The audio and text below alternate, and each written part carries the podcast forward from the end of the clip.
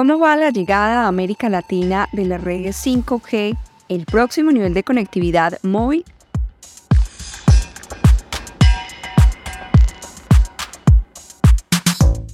Un estudio de la organización 5G Américas indica que en la región latinoamericana hay 12 millones de conexiones 5G, con una perspectiva de crecimiento exponencial para los próximos cuatro años.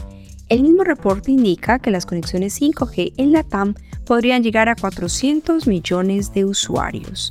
Esto significa el 74% de cobertura si tomamos en cuenta que la red 4G hoy en América Latina tiene unos 537 millones de usuarios.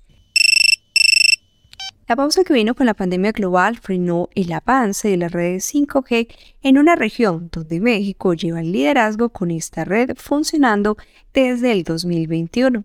La compañía América Móvil ha desplegado 5G en 40 ciudades de la República Mexicana, mientras que Movistar y AT&T han hecho lo propio en las tres ciudades más importantes del país, Ciudad de México, Guadalajara y Monterrey.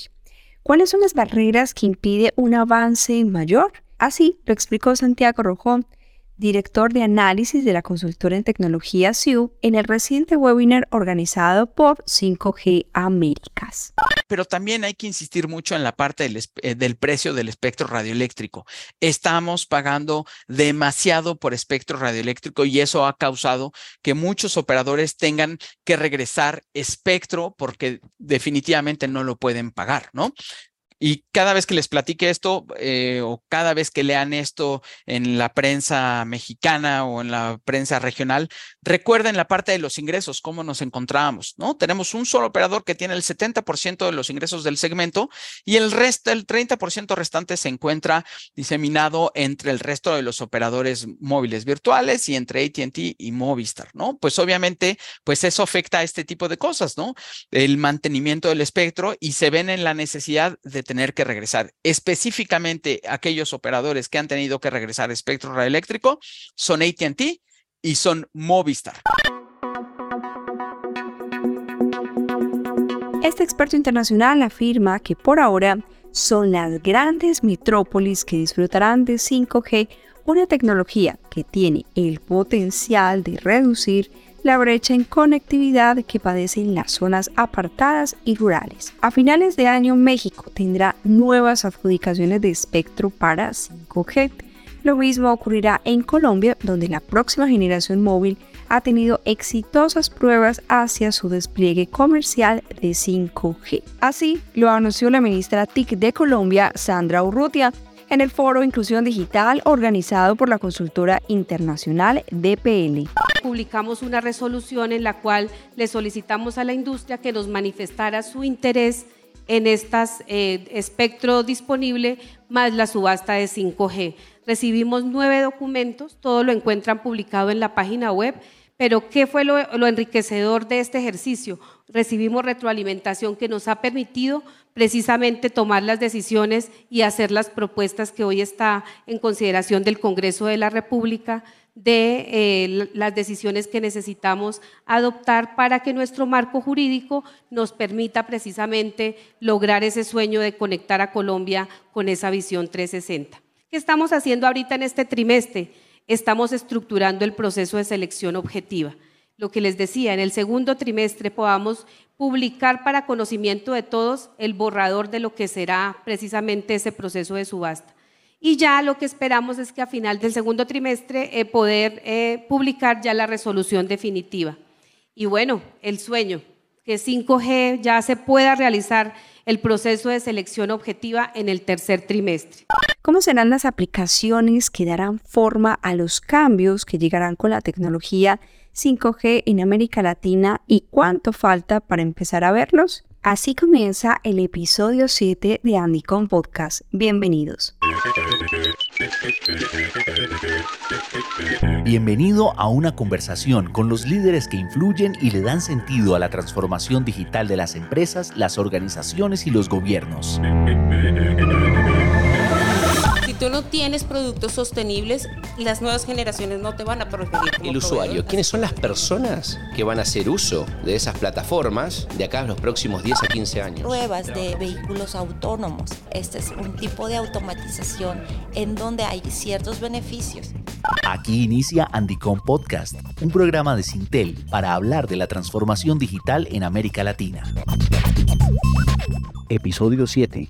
¿Cómo va la implementación de 5G en América Latina? Con Elizabeth Peña, Mario Castaño y María Cristina Montoya. Andicom Podcast. En la sede de Sintel Bogotá, Colombia, estoy con Mario Castaño, director técnico de la entidad. Mario, bienvenido una vez más a Andicom Podcast. Hola, María C. Gracias por la invitación. Aquí compartiendo las dinámicas de ese sector tan interesante que es el sector de las tecnologías de la información y de las comunicaciones. Así es, y también saludamos a Elizabeth Peña, ella es líder de gobierno y relaciones con la industria de Ericsson, compañía proveedora de dispositivos para redes 5G. Elizabeth, bienvenida a Andicom Podcast. Muchísimas gracias por la invitación, estoy muy contenta de estar aquí contigo y tu audiencia. Bueno, inicio con Mario para abrir el panorama sobre este tema. Mario, ¿qué tan lento o qué tan rápido va el despliegue de las redes 5G en América Latina? Yo creo que una de las eh, lecciones aprendidas de este desarrollo tecnológico en los últimos 30, 40 años en temas de telecomunicaciones es que cada, cada ecosistema, cada nación, cada región tiene sus propias dinámicas y uno tiene que entenderlas. Eh, claramente, a diferencia de lo que pudiera estar pasando hace varios años, Latinoamérica en la mayoría de sus países está eh, de manera general en el estado del arte de las tecnologías de información y comunicaciones. Lo que está pasando en Europa, en China, en Estados Unidos, pasa en tecnología en Latinoamérica. Pero sin embargo, sí tenemos unas particularidades. Si miramos el tema genérico de inteligencia artificial, lo que están utilizando en este momento en cualquier parte del mundo se está utilizando gracias a las telecomunicaciones en cualquier parte de Latinoamérica, que esté conectada obviamente donde tenemos un reto. El caso específico de 5G. Vamos algo lento. No todos los países han tenido la misma dinámica. Algunos han empezado de 2019, 2020, 2021. Otros países, como es el caso de Colombia, eh, no hemos empezado la implementación. Entonces, si bien, por ejemplo, en México tenemos implementaciones desde 2021, digamos, de manera relativamente ya abiertas al público. En Colombia, por ejemplo, eh, esto lo hicimos a nivel de piloto desde ese año.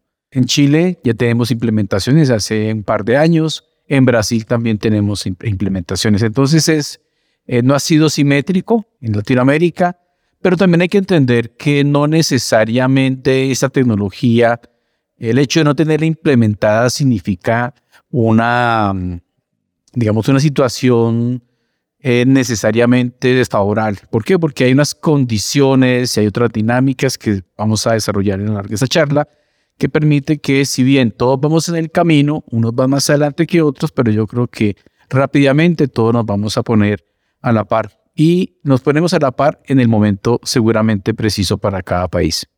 Así es, Mario, y me gustaría también en este punto integrar a Elizabeth, porque lo decíamos también al principio y con esto que nos acabas de decir, junto a México, Argentina, Chile y Brasil, quienes lideran esta adopción en 5G en Latinoamérica, Elizabeth, quisiéramos conocer qué se necesita para que los demás países de la región inicien el despliegue de las redes móviles de quinta generación. La realidad es que necesitamos que se, que se asignen más bandas de espectro para servicios móviles. Eh, la banda de 6 GHz ahora es esencial para nosotros, para los operadores. Ellos están esperando que haya una decisión regulatoria para que esta banda se designe obviamente a servicios móviles porque con esta banda podemos complementar francamente la oferta de servicios.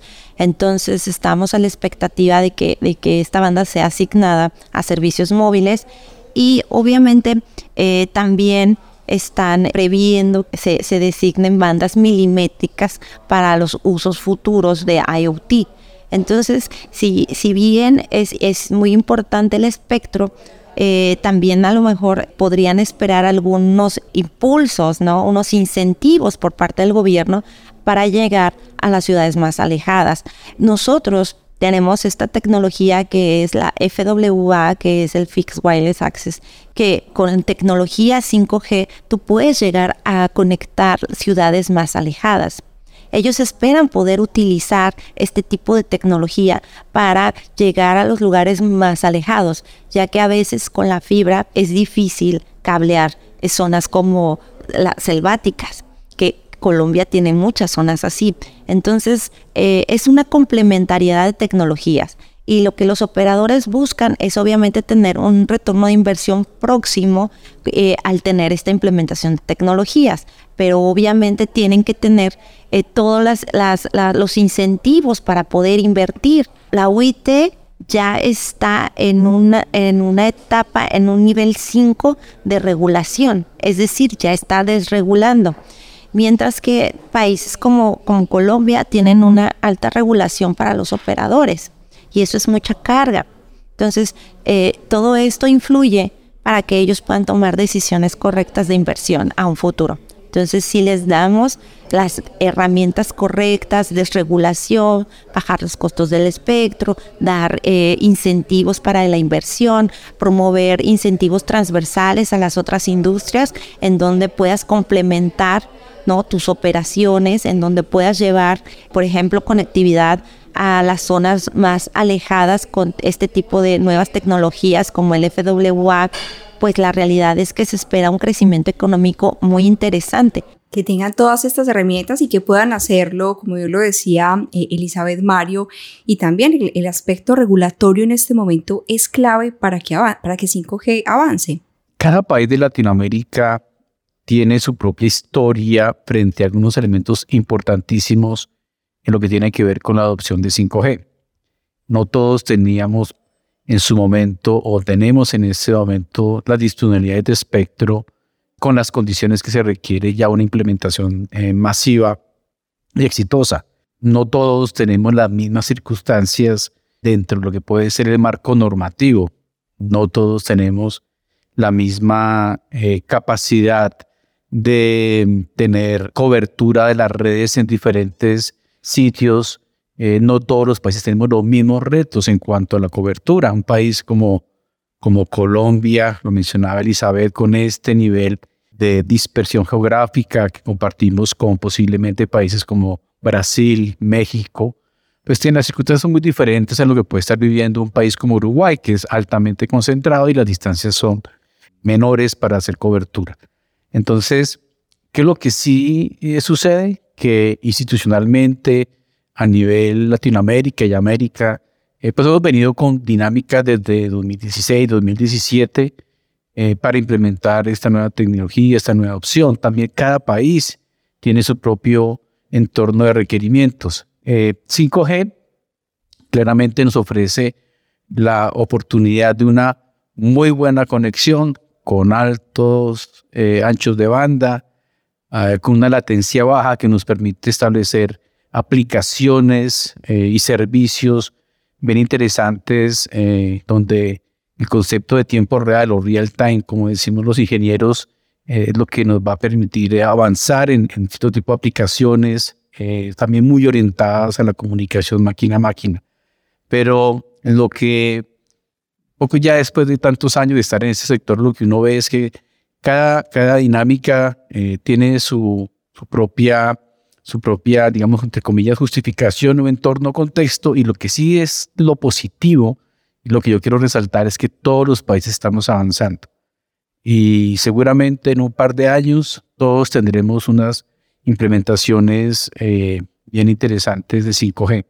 Pero para eso eh, hay que adecuar ciertas normas el caso colombiano, donde todavía no tenemos 5G, eh, hay ya un programa implementado, previsto y presentado por la ministra Urrutia, y la cual prevé que para el tercer trimestre de este año ya estaremos en un proceso de subasta del espectro que se requiere para implementar 5G, que son unos elementos importantes, hay otros elementos importantes. Entonces, bueno, invito a los oyentes para que en Andicom Colombia, que vamos a tener en septiembre de, este año, pues estaremos seguramente discutiendo y presentando ya los aspectos específicos de esa subasta. Hay que tener en cuenta para terminar que mm, se requieren equipos, terminales. Esos equipos terminales o celulares, pues son los más costosos. Todavía estamos entrando, digamos, en esta etapa de masificación de la tecnología desde el punto de vista de los terminales. Y si bien ha estado disponible desde hace algunos años equipos terminales con 5G, hasta ahora están empezando a tener un precio más asequible. Entonces, no solamente es tener la capacidad de ofrecer la tecnología, sino también que los usuarios se puedan beneficiar de ella a través de la adquisición de equipos que en su momento pues están excediendo los mil dólares. Ya tenemos equipos 5G por debajo de mil dólares. Estamos hablando de un precio mercado final alrededor de los 650, 800 dólares. Sigue siendo alto, pero claramente ya permite que también el usuario pueda empezar a disfrutar esa tecnología. Entonces la oferta desde el punto de vista de los operadores se ha venido fortaleciendo, pero también tenemos un momento eh, importante donde esos equipos ya también pueden ser adquiridos por todos los latinoamericanos de una manera más asequible. A propósito, Mario, de algo que mencionabas al principio, todo el tema de contexto en estos países, en términos de impacto económico y social, eh, ¿cuáles procesos podrían detenerse sin el despliegue efectivo de 5G en Latinoamérica? Todos los estudios demuestran los impactos positivos de una alta eh, conectividad y uso de tecnologías y apropiación tecnológica por parte de la población en general. Inicialmente 5G tiene una orientación también muy hacia la parte de machine to machine aplicaciones eh, privadas en el sentido de ser usadas en segmentos eh, corporativos específicos, puertos, minas, espacios relativamente grandes, pero privados. Entonces aquí el poder utilizarlos claramente beneficia al sector empresarial que va a estar requiriendo tener mejores conectividades para poder mejorar su sensorización y sus aplicaciones basadas en esa sensorización. También obviamente tiene un impacto muy importante al ser usadas estas implementaciones de conectividad de banda ah, bastante amplia en aplicaciones tipo Smart Cities y otras, digamos, en área concentrada.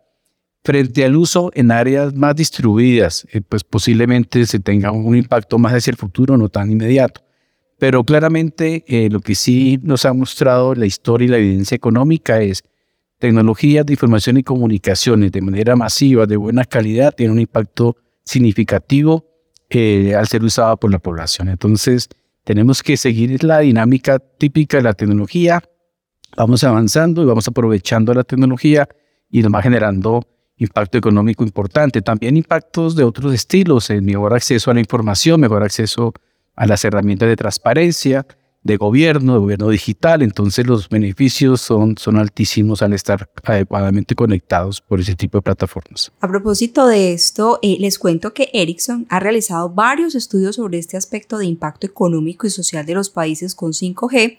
Elizabeth, hablemos un poco de cuáles son los hallazgos que ustedes han podido evidenciar con estas investigaciones. Así es, mira, es, es bien interesante darnos cuenta que cuando este tipo de tecnologías entran en operación y, las otras eh, industrias se ven impactadas. Eh, por ejemplo, eh, en el tema de educación, si tú conectas 5G y conectas escuelas, por ejemplo, puedes impactar hasta un 20% del aumento del Producto Interno Bruto si conectamos las escuelas. O, por ejemplo, el 1.1% en el aumento del, del, PIB per cápita cuando un país ah, se conecta por cada 10%, este es el aumento que podemos tener, ¿no? Entonces, si nos dedicamos, por ejemplo, y ponemos atención en este tipo de conectividad hacia no solo llevar la conectividad sino involucrar a los niños a que aprendan, a que formen habilidades digitales, pues podemos tener un gran crecimiento del Producto Interno Bruto. Entonces es muy importante ver cómo los casos de aplicabilidad de la tecnología 5G nos puede llevar hacia tener industrias más conectadas y a multiplicar las posibilidades de, 5G. Es un momento de hacer la pausa y al regreso hablaremos de las industrias que las redes 5G tienen potencial de transformar y de un país en América Latina con un caso de éxito gracias al despliegue de estas redes móviles. Andicom Podcast.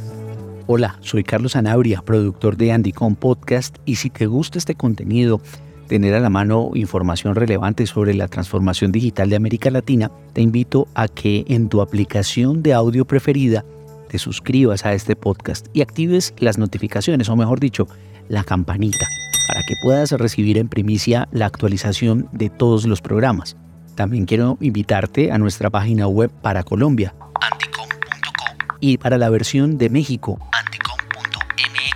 donde puedes entrar en contacto con las temáticas de Anticom para este año y conocer las mejores opciones de tarifas de inscripción para ti y tu equipo de trabajo a los congresos, tanto en Cartagena como en Ciudad de México este año. Te dejamos los enlaces en las notas del episodio y sigue conectado con Anticom Podcast.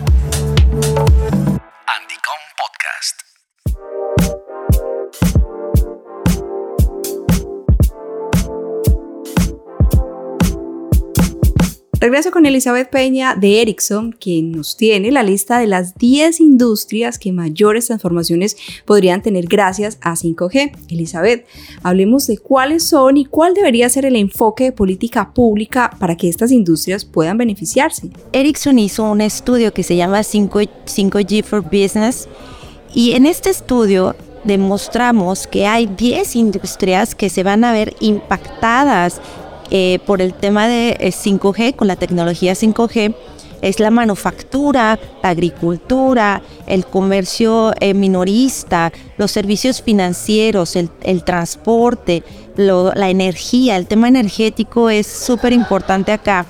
El, transporte público, el, el entretenimiento, el, sector automotriz también se va a ver altamente impactado y obviamente los servicios públicos. Entonces, haciendo un cálculo de beneficios de, este, de esta industria 4.0, eh, es, es, un cálculo en donde hay un 3.8 billones de dólares de ingresos por digitalizar industrias como estas.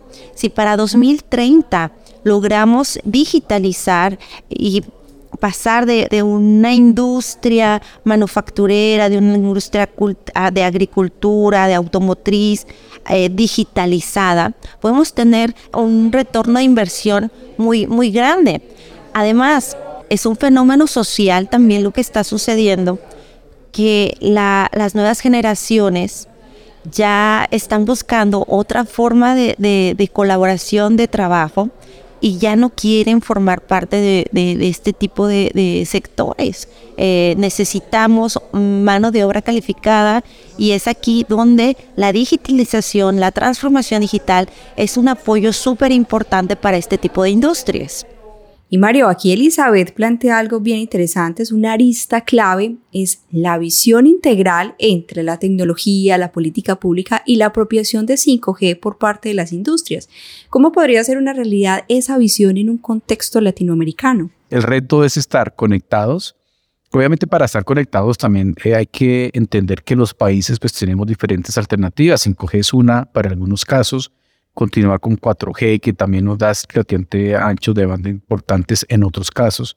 Ahora tenemos alternativas nuevas eh, derivadas de la oferta de satélites de baja órbita que también nos están eh, permitiendo conectar sitios remotos con muy buenas tarifas, muy buen ancho de banda. La fibra óptica como eje central de la conectividad de banda ancha también para ciertos elementos, tanto a nivel urbano como en algunos casos rural, cercano a estos centros urbanos es una combinación y por eso cada país tiene diferentes condiciones y diferentes alternativas. En Colombia, por ejemplo, la meta es bastante ambiciosa en esta nueva administración de tener una conectividad por encima del 85%. En otros países esas conectividades están alrededor del 60%, 70%. Eh, en México estamos alrededor del 55%. Entonces, tenemos eh, que cada país tomar ciertas decisiones, combinar las diferentes alternativas y en esas alternativas 5G obviamente juega un papel importante. Pero lo importante es que la discusión está sobre la mesa y está trabajando y está avanzando para que logremos esa meta de estar todos conectados y adicionalmente pues todos con los debidos procesos de apropiación y aplicación empresarial. Y hablando, Mario, de esos casos de éxito, por ejemplo, en el sector minero energético y automotriz, Elizabeth quiere contarnos unos casos bien especiales. El sector minero se ha beneficiado altamente de las redes privadas 5G. El sector minero tenía grandes problemas de vigilancia y tenía grandes problemas de comunicación. Era difícil en una mina muy grande poder hacer una comunicación efectiva. Entonces se ha visto beneficiado. Eso nos da una expectativa muy importante que hacia 2030 este tipo de sectores van a tener una interacción de una de cada 10 personas va a estar e, en una interacción física. Ya va a ser todo machine to machine porque obviamente se han reducido el tipo de incidencias, la comunicación es muy eficiente y por todos estos temas que, que, surgen y, y esa transformación tecnológica, el sector minero se ha visto altamente beneficiado. También los puertos los puertos, la navegación también se ha visto beneficiada con estas bondades tecnológicas, ¿no?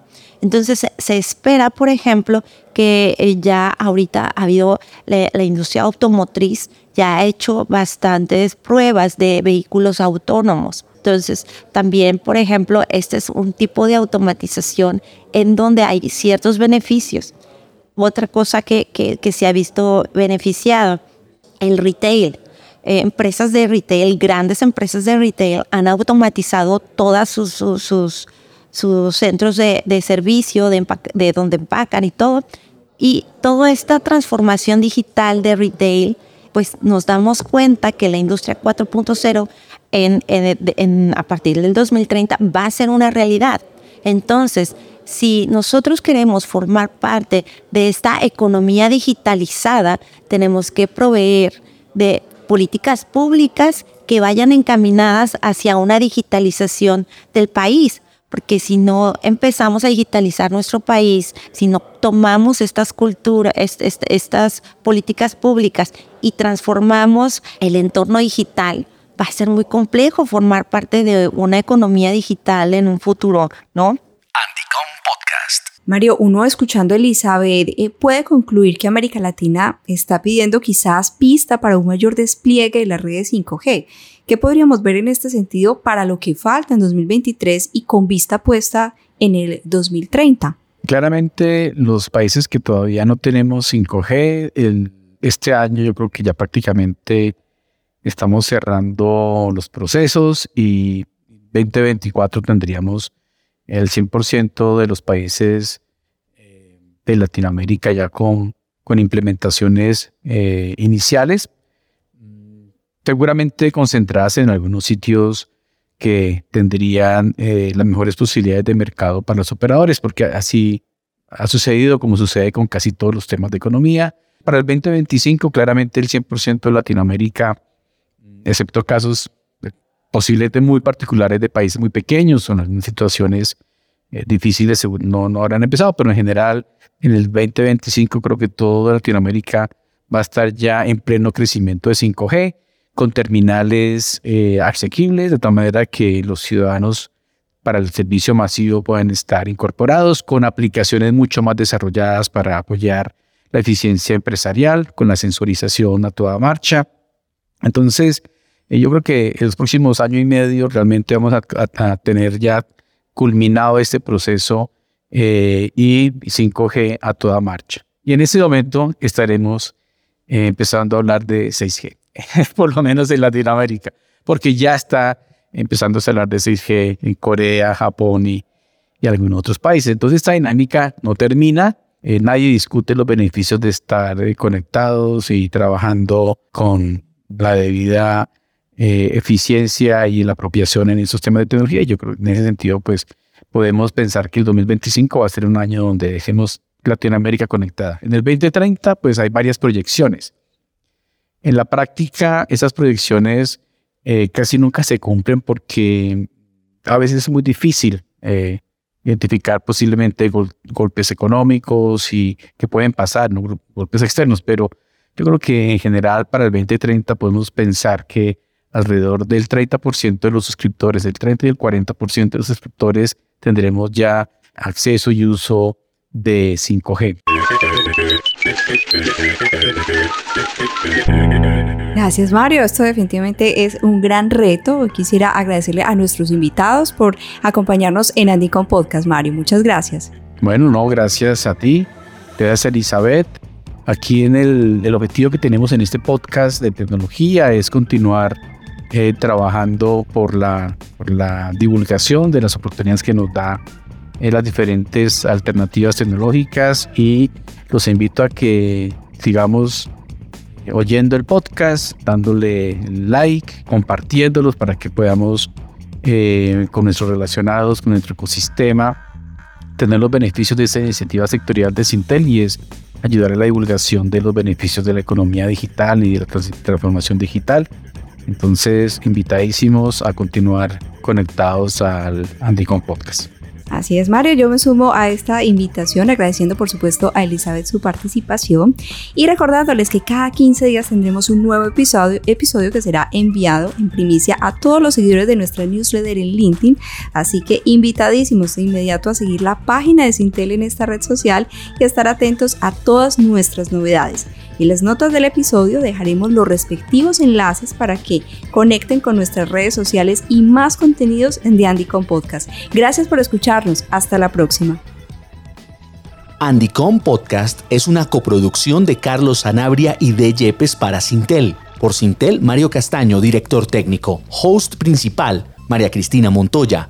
Producción sonora y de contenidos, Carlos Sanabria. Producción ejecutiva David Yepes. Encuéntranos como Andycom en LinkedIn, Twitter e Instagram. Más contenidos en andycom.co y andycom.mx. Gracias por escuchar. Hasta la próxima. Andycom Podcast.